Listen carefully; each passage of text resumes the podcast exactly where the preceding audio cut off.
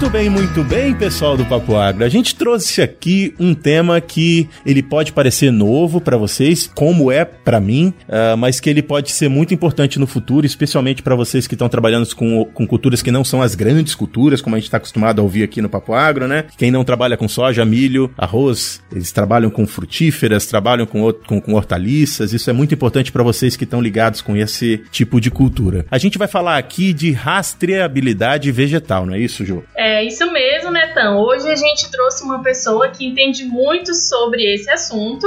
Então hoje nós trouxemos aqui a Daniela Schneider, que é zootecnista e assessora técnica de rastreabilidade do Instituto CNA. Yeah, eu queria, eu, eu, não, eu vou até te interromper, porque antes da gente começar a gravar, a gente tava aqui, eu tava no meio ouvindo uma outra coisa acontecer, a Daniela falou: Ah, você não vem me fazer pergunta de agrônoma, não, porque eu não sou agrônomo.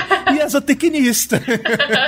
é tudo agro, Daniela. E aí, como você tá? Tá animada pra gente conversar sobre esse tema? Oi, gente, ai que bom estar aqui com vocês, que bom poder fazer parte desse bate-papo incrível e falar um pouquinho sobre esse assunto que é tão importante, né? Que é vegetal. Eu acho que falar de segurança e qualidade dos alimentos é um assunto que não tem fronteira, né? Então, e nem volta. Então a gente conversa, o agrônomo conversa, o zootecnista conversa, consumidores vão conversar sobre isso. E a gente, que é consumidor também, está cada vez mais exigente. Isso faz com que a gente trabalhe cada vez mais para conseguir atender a essas exigências de consumidores, né? É verdade, e a gente vai tratar aqui de coisas que estão muito mais na mesa do dia a dia de todos os brasileiros do que as grandes culturas, que a gente conversa muito aqui no, no, no Papo Agro. Então você, os meninos da soja do milho, vocês ficam aí, vocês comem, horta... espero que vocês comam hortaliça todo dia, mas vocês comem fruta e vocês consomem uma série de produtos que a Daniele vai mostrar hoje que uh, existem ferramentas que estão sendo desenvolvidas para trazer produtos mais seguros para o consumidor, não deixando de lado também a importância que é organizar e deixar claro na cadeia produtiva qual é a responsabilidade de cada, de cada participante ali da cadeia produtiva, não é isso, Dani? E é isso, gente. Eu amo esse assunto e a gente precisa entender que tá todo mundo atrelado, né? Tá todo mundo junto. Tá o produtor rural junto,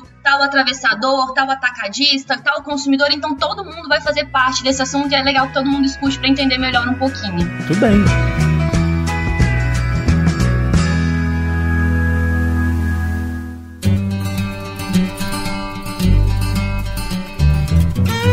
Você está ouvindo Papo Agro, Papo Agro, o seu podcast sobre o agronegócio. E hoje com Juliana Budel e José Neto.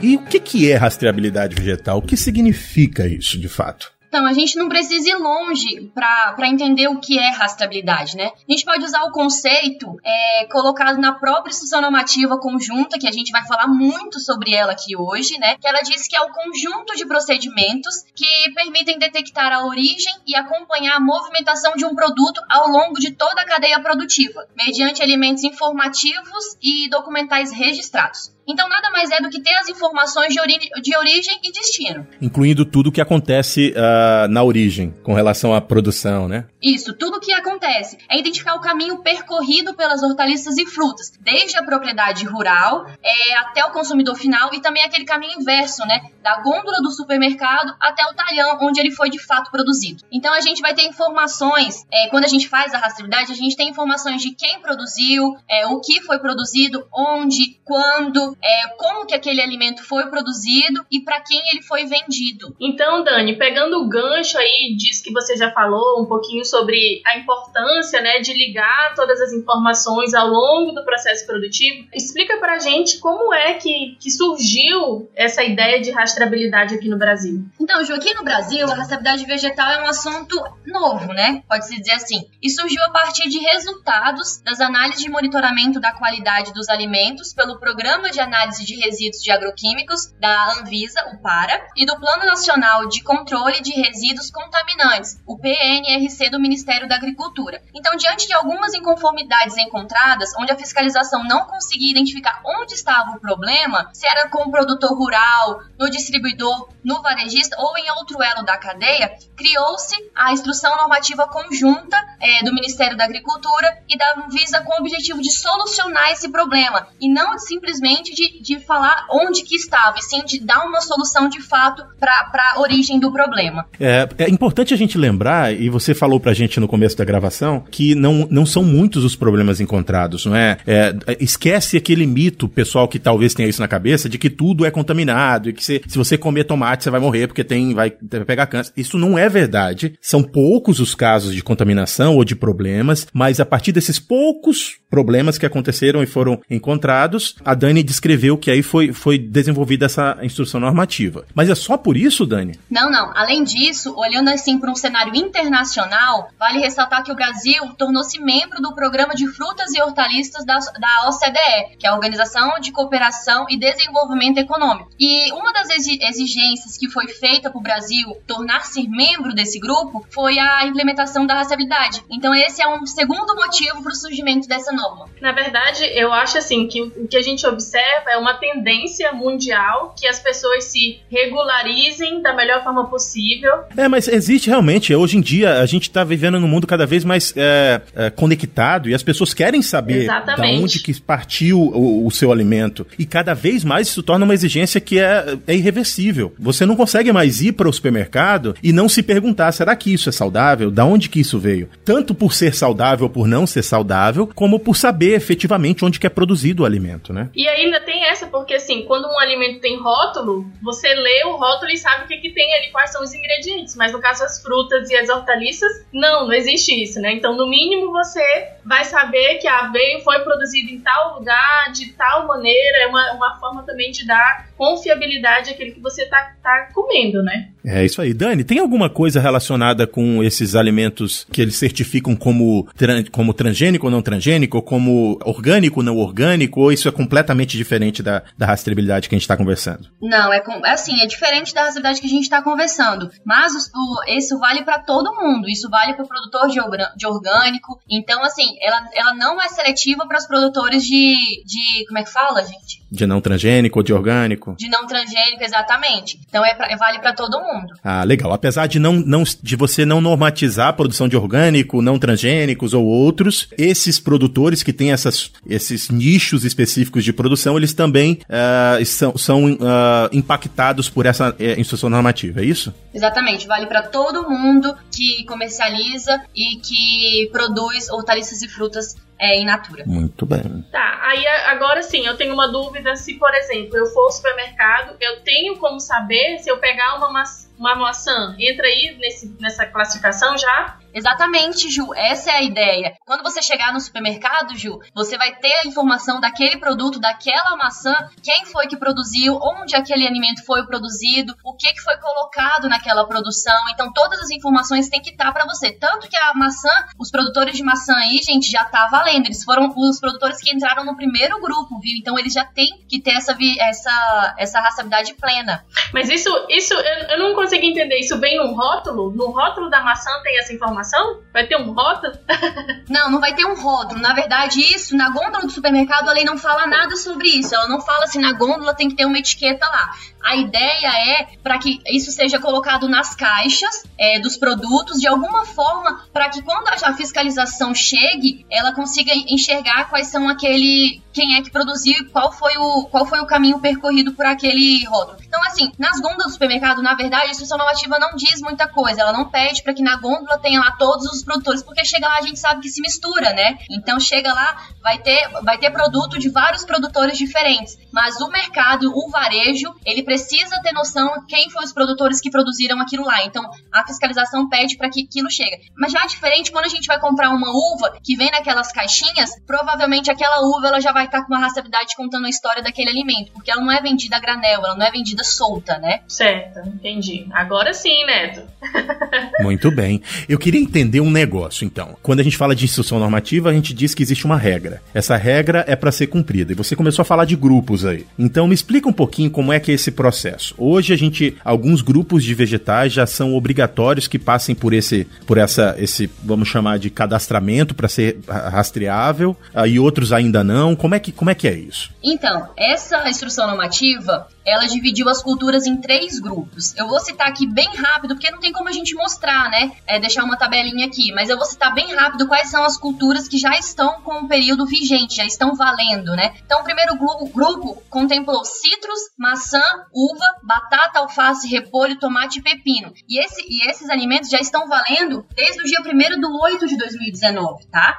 O segundo grupo teve a sua vigência plena agora no dia 1 do 8 de 2020. E as culturas que, que entraram nesse grupo foi melão, coco, goiaba, morango, é, caqui, mamão, banana, manga, cenoura, batata doce, beterraba, cebola, alho, couve, agrião, almeirão, brócolis, chicória, couve-flor, pimentão, abóbora e abobrinha. A gente, bom, aí você fala do grupo 1, grupo 2, esses estão ativos. O que que significa estar tá ativo agora? Já tem que ter a rastreabilidade plena, já tem que ter um caderno de campo lá totalmente preenchido. Então, quando chegar a fiscalização para os produtores dessas, dessas culturas, ele já tem que estar tá tudo andando, já tem que estar tá tudo funcionando. E as demais culturas, elas vão ter vigência no dia 1 do 8 ainda de 2021. Então, elas já, esse, esses demais produtores já precisam começar a se organizar para que no dia 1 já esteja tudo pronto e atendendo aí supermercados e consumidores. Hum, beleza. E aí, sobre, sobre as penalidades, assim, se eu não me adequar a essa lei, né, é, o que que acontece comigo, assim, o que que, o que, que se eu for uma produtora rural? Então, Ju, o Ministério da Agricultura e a Anvisa, eles deixaram bem claro que a gente ainda está em fase de educação do produtor rural, né? Porque nada é do dia para o outro. A gente entende que é, os produtores têm, têm N dificuldades e eles precisam ser ajudados para eles conseguir, de fato, é, atender a instrução normativa. Então, sobre penalidade, sobre fiscalização, a gente sabe que isso vai ser gradativo, entendeu? Mas o que, que a gente acredita é que lá na frente, quando a cadeia estiver de fato organizada, é, aí sim o Ministério da Agricultura e a Anvisa vão estar tá entrando no, no, no jogo para poder dar, dar suas penalidades, ou tirar um produto do mercado, ou fazer maiores mais testes para ver é, o que está funcionando. Mas, de priori, é, vamos trabalhar com a educação do produtor rural, a educação dos demais elos da cadeia. Porque a ideia aqui não é, não é fiscalizar, não é bater em ninguém. A ideia aqui é educar para a gente conseguir crescer com a cadeia todo mundo uniforme junto. Eu tenho umas questões relacionadas ao tamanho das propriedades a grande parte da produção desses, dessa lista imensa de culturas que você uh, nos deixou ali ainda há pouco, elas são, elas são prioritariamente ou majoritariamente produzidas por pequenos produtores. Como que isso funciona? Existe um custo para o sistema? Quanto que é o investimento que um produtor desse tem que fazer? Como você enxerga esse cenário para o pequeno produtor? Então, o nosso sistema, que é um sistema que a gente vai falar um pouquinho mais na frente, né? Ele tentou de todas as formas trazer um custo muito baixo para o produtor rural e para os demais elos da da cadeia para que todo mundo consiga de fato atender essa legislação. É, então, só para vocês terem uma, uma noção, para o produtor rural, o valor que é valor para ter o sistema e para fazer a rastreabilidade é de 20 reais por mês ou 192 reais anual, e aí tem, é, tendo os 20% de desconto aí em cima. Além de 30 dias de uso do sistema grátis. Então, a gente tentou fazer com que todo mundo consiga entrar, todo mundo consiga atender essa, essa instrução normativa conjunta. Legal, legal. E eu lembro de ter visto na, nas apresentações que vocês fizeram online que uh, produtores que estão associados a, a, outros grupos ainda têm, inclusive, valores ainda mais baixos que esses, né? Sim, a gente, além do, do, do perfil produtor rural, nós temos é, o perfil atacadista, varejista, associações, sindicatos e cooperativas. Nos grupos de associa associações, sindicatos e cooperativas, a gente tem um valor de, de, de cinco reais pelo, pelo produtor rural é, vinculado àquele sindicato ou àquela cooperativa. Então, assim, no mês que o produtor rural não utilizar o sistema, a cooperativa não vai pagar o valor de cinco reais por mês por ele usado. Então, esse valor é cobrado apenas no mês que ele usou o sistema, que ele emitiu etiqueta, que ele lançou informações ali dentro. Então, minha gente, eu queria só tirar esse elefante da, da sala, né? Não, não tem custo, o custo é mínimo e todo o investimento de estrutura que você vai precisar fazer vai ser muito benéfico, porque eu entendo sempre que toda vez que você está tentando rastrear um processo, você a próprio, o próprio mecanismo de rastreabilidade ele ajuda o produtor a se organizar. Exatamente. E se ele se organiza melhor na, na no, no, fluxo de produção, ele vai ter melhores ganhos que não, não precisam nem ser é, oriundos da, da rastreabilidade em si, mas da obrigação que ele tem de estar tá um pouco mais organizado, de fazer mais anotação, de, de, de colocar na, no papel o que está acontecendo dentro do processo de produção. É, isso é uma, uma, uma boa sugestão, isso que tu falou é, é bem interessante, né? Porque o que a gente observa muitas vezes é que o produtor rural não tem realmente esse hábito de anotar, de se organizar, né? Eu acho que é, é aquela história, quando não vem pelo amor, vem pela dor, né? Então, nesse momento, eles vão ser forçados e, de certa forma, educados a trabalhar de uma forma que, é, no fim das contas, vai trazer benefícios para eles, né? Todo mundo vai ganhar, mas eles vão ser os principais ganhadores aí desse processo inteiro, né? Se você quiser nos encontrar pelas redes sociais, nós estamos no Instagram como Papo Agro Podcast, no site papoagro.com.br, no Facebook e no Twitter como Papo Agro e nos agregadores de áudio como Papo Agro separado. Muito bem. E faz, faz a gentileza, assina o nosso podcast lá no, no Spotify, lá no Apple Podcast, lá no Google Podcast, porque quando você assina, você é avisado cada vez que você recebe um episódio novo. Valeu! Dani, você quer, você quer é, é, né, informar pra gente como é que funciona o sistema, já que a gente começou a falar da, da questão de como é que o sistema anda? Ah, eu posso sim, mas antes, eu posso falar um pouquinho, antes de falar da plataforma que foi desenvolvida, eu posso falar um pouquinho, apresentar pro pessoal como que funciona o sistema CNA? Claro, fica à vontade. Então, gente, o sistema CNA, para quem não conhece, ele é composto por três entidades. A Confederação da Agricultura e Pecuária do Brasil, que é a CNA, que representa os produtores rurais brasileiros de pequeno, médio e grande porte, o Serviço Nacional Nacional de Aprendizagem Rural, que é o SENAR, que atua como instrumento para formação é, profissional rural e promoção social, e o Instituto CNA, que desenvolve estudos e pesquisas na área social e no agronegócio. Então, falando isso, a gente pode falar um pouquinho agora do sistema desenvolvido pela CNA. Ele foi desenvolvido para auxiliar os produtores de frutas e hortaliças a atender às regras definidas pela Instrução Normativa Conjunta, número 2, da Anvisa e do Ministério da Agricultura, como a gente falou antes aqui, que foi, que foi descrita em fevereiro de 2018. Ela define os procedimentos para aplicação da rastreabilidade ao longo de toda a cadeia produtiva de produtos de vegetais frescos destinados à alimentação humana, para fins de monitoramento e controle de resíduos de defensivos agrícolas em todo o território nacional. Muito bem. E aí essa plataforma, ela de como, de, de, como que as pessoas acessam essa plataforma? Então, a gente tem um site do AgriTrace que ela faz que ela faz o caminho para você entrar de fato no sistema e lá no sistema o produtor consegue inserir os dados pessoais dele, é, a localização da propriedade, os produtos comercializados por ele, a quantidade, a numeração do lote, a data da colheita, é, informações do comprador, conforme são, conforme são coisas exigidas pela instrução normativa. Além de conseguir também inserir as informações sobre plantio, data da, do plantio, data estimada de colheita, definições do talhão plantado, localização, insumos e tratos culturais realizados. Então, assim, lá no sistema, ao final da inserção desses dados, o produtor ele vai conseguir emitir uma etiqueta contendo todas as informações obrigatórias, além de QR Code e código de barra, e aí ele vai conseguir, de fato, fazer a rastreabilidade no seu produto. Além disso, o sistema também ele, ele, ele armazena os dados desse, dos, todos os dados do,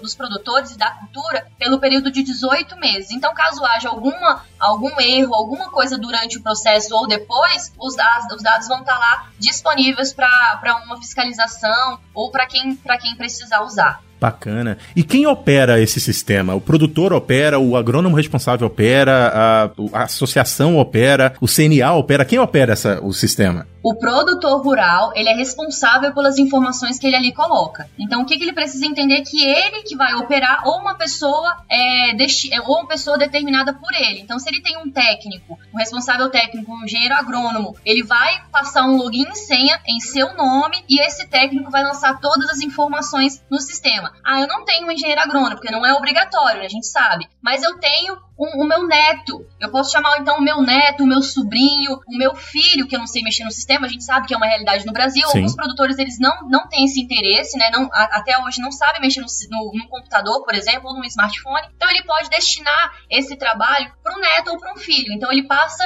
é, o login e senha como administrador e lá esse, essa pessoa responsável que ele destinou vai estar tá lançando as informações por ele. Então assim, tudo que ele colocar lá é de Responsabilidade dele? Responsabilidade dele, exatamente. Bacana, bacana. E ah, quando a gente fala de responsabilidade, parece um negócio muito tenso, né? Que o produtor, ele, ele vai, vai, vai ter que ficar se escondendo e tal. É, e eu acho que sua visão e a visão do CNA não é essa, né? Não é punir, como você já disse, né? Não é ser um, um mais um empecilho para a produção, e sim um benefício ao produtor. É, eu acho que a gente tem que fazer isso ser, ser, bem entendido, né? Existem benefícios muito grandes do fato de você estar tá aderindo a esse tipo de programa. Exatamente. Gente, o produtor rural e os demais elos, eles precisam entender que a rastreabilidade vai trazer, é, uma, vai agregar valor à produção. Então, assim, quem não faz ainda, a gente sabe que tem produtores que já está muito à frente, né? Já faz a rastreabilidade muito antes dela ser obrigatória. Mas, assim, agora que ela passou a ser obrigatória, e simplesmente a ampliação do mercado está para aqueles produtores que estão atendendo a lei. E para quem não está atendendo a lei, a gente percebe que alguns supermercados, alguns grandes varejistas,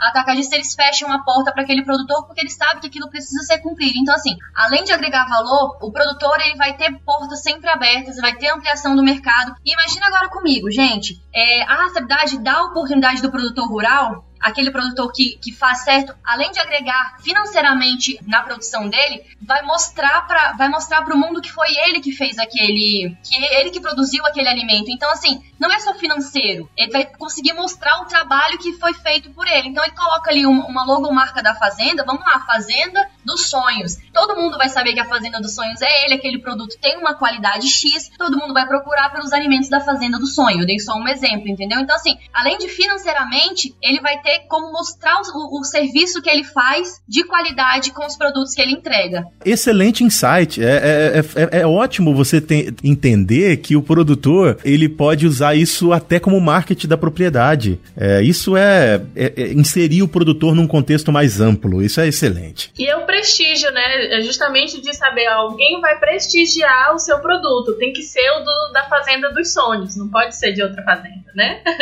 é porque eu já sei que ali é muito bom, não vai ter erro, não vai vir nada estragado, é excelente, é aquele produto que eu quero. Então o consumidor ele vai procurar aquilo. Então vai ter dois, dois, dois produtos lá, um do lado do outro. Um que não conta muito a história dele e outro que conta totalmente a história. Qual que vocês vão escolher? É fácil, é fácil. Inclusive, eu acho que cada vez mais as pessoas estão mais dispostas a pagar um pouquinho mais para ter esse tipo de serviço. É, eu também acho. Então, é possível que você tenha uma, uma agregação no valor do produto final por conta de ser um produto diferenciado no sentido de você efetivamente saber o que está acontecendo. Além disso, é, essa, instru essa instrução normativa, gente, ela representa um grande avanço, né? Porque ela consegue investigar causas e origens de irregularidade com agrotóxicos de frutas e hortaliças. Porque assim, antes, quando acontecia algum erro lá na frente, todo mundo era o culpado. Agora não, a gente vai saber quem realmente é o culpado e a gente vai poder arrumar, é, arrumar aquele erro e conseguir seguir em frente solucionando aquele problema, sabe? Sem prejudicar toda a cadeia. Excelente, excelente. Excelente conversa, viu, Daniele? Você tem alguma coisa é, de mais importante pra gente colocar ainda no papo? Eu acho que a gente já tem uma, uma boa fonte de informação e eu queria lembrar vocês que a Daniele, parte do CNA, ela tem, uh, e o CNA, né?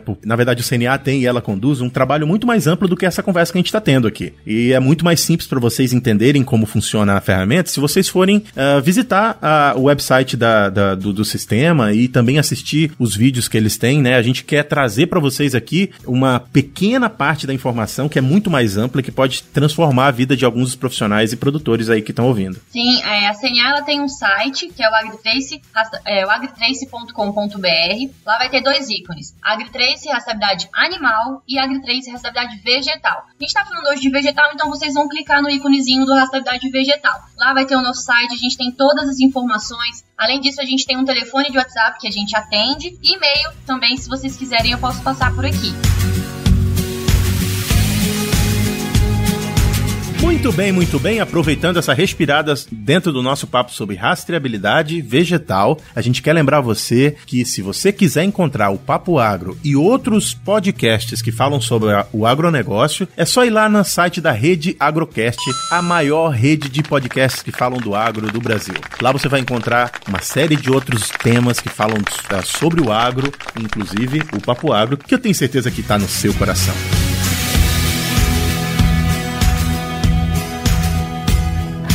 Muito bem, muito bem. Dani, agora eu quero saber de você no nosso resumo do papo. Você já ouviu alguns episódios do Papo Agro, a gente tem uma parte do resumo aqui em que a gente tenta pegar algumas ideias principais da conversa e sintetizar em poucas palavras para as pessoas lembrarem do que a gente falou. E eu acho que uma boa saída para a gente uh, fazer esse resumo é tentar perguntar para você como que você faria para uh, ah, motivar, não convencer, mas motivar um produtor a participar dessa plataforma. Resumo do papo!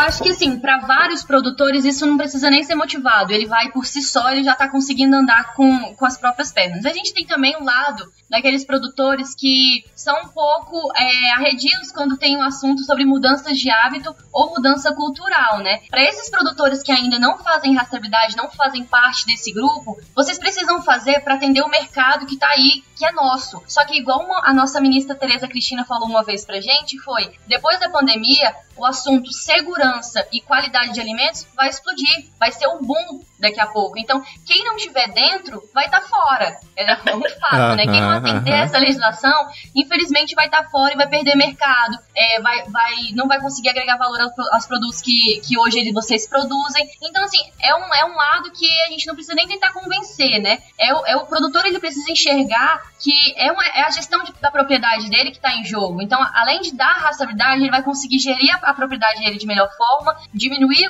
os erros que ele pode vir a ter e as informações que essa lei solicita que ele tenha em mãos, que ele, que ele passe para frente, são informações que ele tem ali muito fácil, né? Nada que a, a, lei não foi muito longe, ela não tirou, ela não tirou informações de lugares que não existem. São as informações que ele hoje já tem, entendeu? Então, assim, só, ele só precisa conseguir organizar e armazenar isso de fato, que aí ele vai ter a rastreabilidade feita e vai conseguir ampliar mercado, ganhar mais, ter maior visualização dos seus produtos. Excelente, excelente.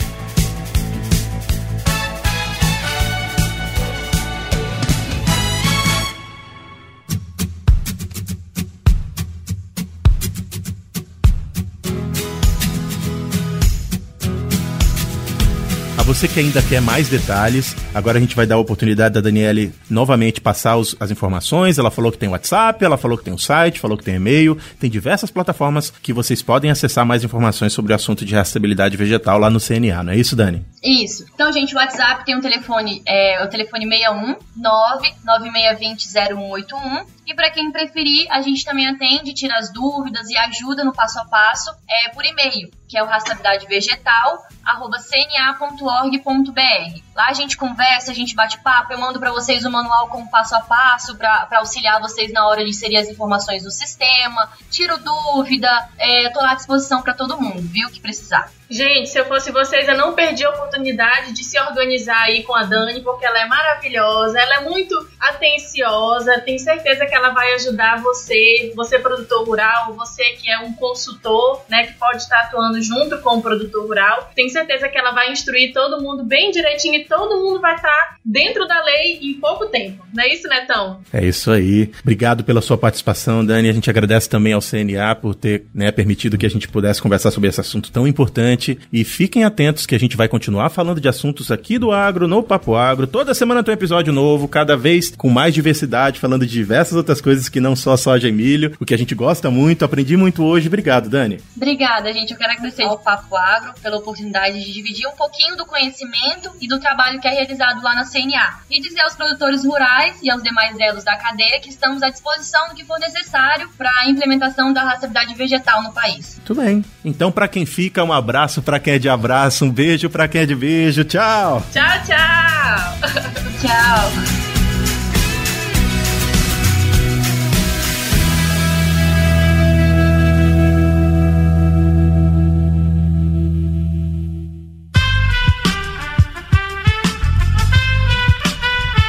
Esse podcast foi editado por Aerolitos Edição Inteligente.